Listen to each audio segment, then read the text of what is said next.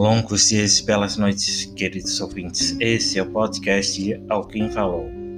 Estamos no segundo episódio desse podcast. E, como já falei no episódio passado, esse podcast vai contar histórias, indicar séries e livros. E quem, e quem quiser compartilhar suas histórias indicar livros e séries, por favor, nos mandem pelo WhatsApp 48999 386539. Aqui quem está falando é o Pedro. Sou técnico em enfermagem, trabalho no hospital da minha cidade e sou voluntário no movimento escoteiro quem e sou eu quem vai apresentar esse podcast para vocês. Gostaria de agradecer a todos os ouvintes que já escutaram o episódio piloto. Já tivemos algumas indicações que serão apresentadas nos próximos episódios. O podcast tem uma página no Facebook que está como podcast Alguém Falou. E no Instagram com arroba, com arroba Alguém Falou Podcast.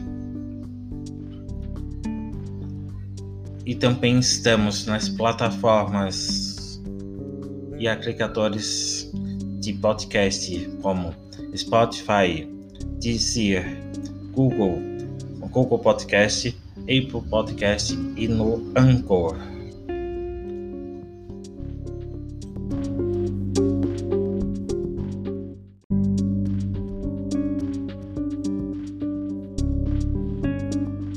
A indicação da série dessa semana é a série NCIS Los Angeles. É um drama sobre o Departamento de Projetos Especiais, uma divisão da NCIS, que é a Investigação Naval da Marinha Americana, que tem a missão de prender criminosos que significam uma ameaça à segurança nacional. Assumindo identidades falsas e utilizando a tecnologia mais avançada, esta equipe de agentes especializados vivem no mundo dos disfarces, colocando suas vidas em risco para derrotar seus alvos. Este é o primeiro spin-off da série americana NCIS Investigação Naval. O NCIS Los Angeles está na 12 temporada e vale a pena muito muito a pena assistir essa série.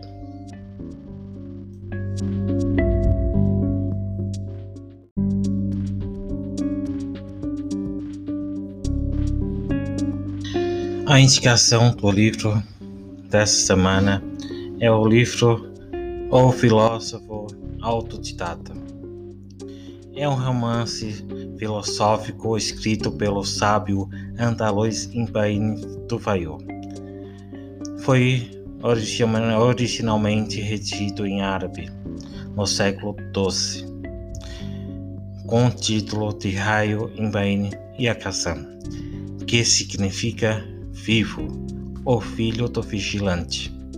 O romance foi traduzido para o latim em 1671 por Edward Pocock, com o título de filósofos autodidactos, denominação pela qual ficou conhecido no Ocidente, e foi o único dos escritos de Ibrahim Tufail a chegar até nós. Foi lido por Spinoza e pode ter sido uma das fontes inspiradoras do romance Robinson Crusoe, de 1719, do escritor inglês do, escritor inglês Daniel Defoe.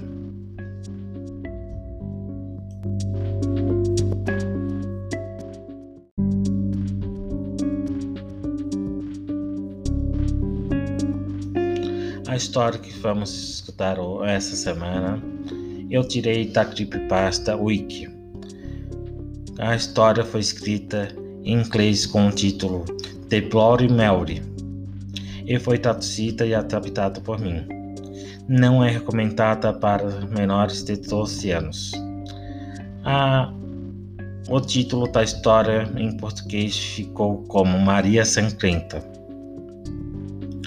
Ela morava nas profundezas da floresta, em uma pequena cabana, e ganhava a vida vendendo remédio de ervas. As pessoas que moravam na cidade vizinha a chamavam de Maria Sangrenta e diziam que ela era uma bruxa. Ninguém ousava cruzar com a velha, por medo de que suas facas secassem, seus estoques de comidas apodrecessem antes do inverno, seus filhos adoecessem de febre ou qualquer outra coisa que uma bruxa furiosa pudesse fazer aos seus vizinhos e crianças.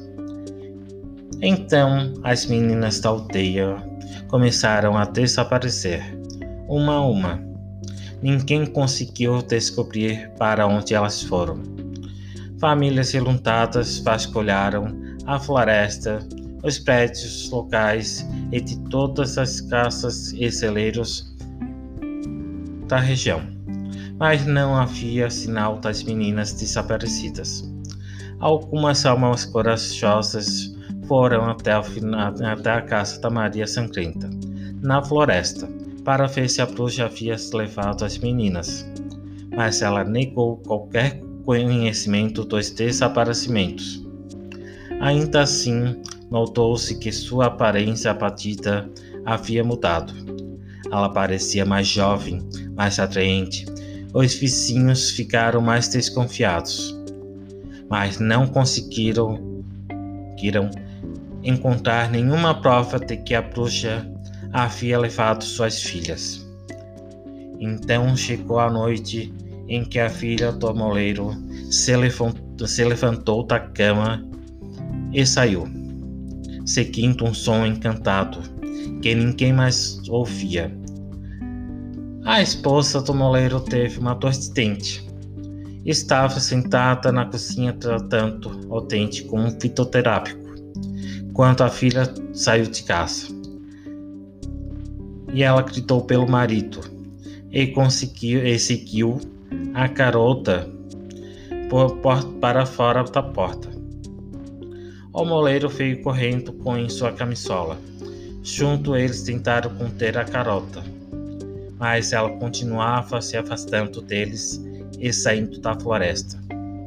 Os gritos desesperados do goleiro e de sua esposa acordaram os vizinhos e eles fizeram, vieram para ajudar o casal frenético. De repente, um fazendeiro de olhos aviados deu um grito e apontou para a luz estranha na orla, na orla da floresta. Alguns cidadãos o seguiram para o campo e viram a Maria Sangrenta em pé ao lado de um grande carvalho, segurando uma varinha mágica que estava apontada para a casa do moleiro.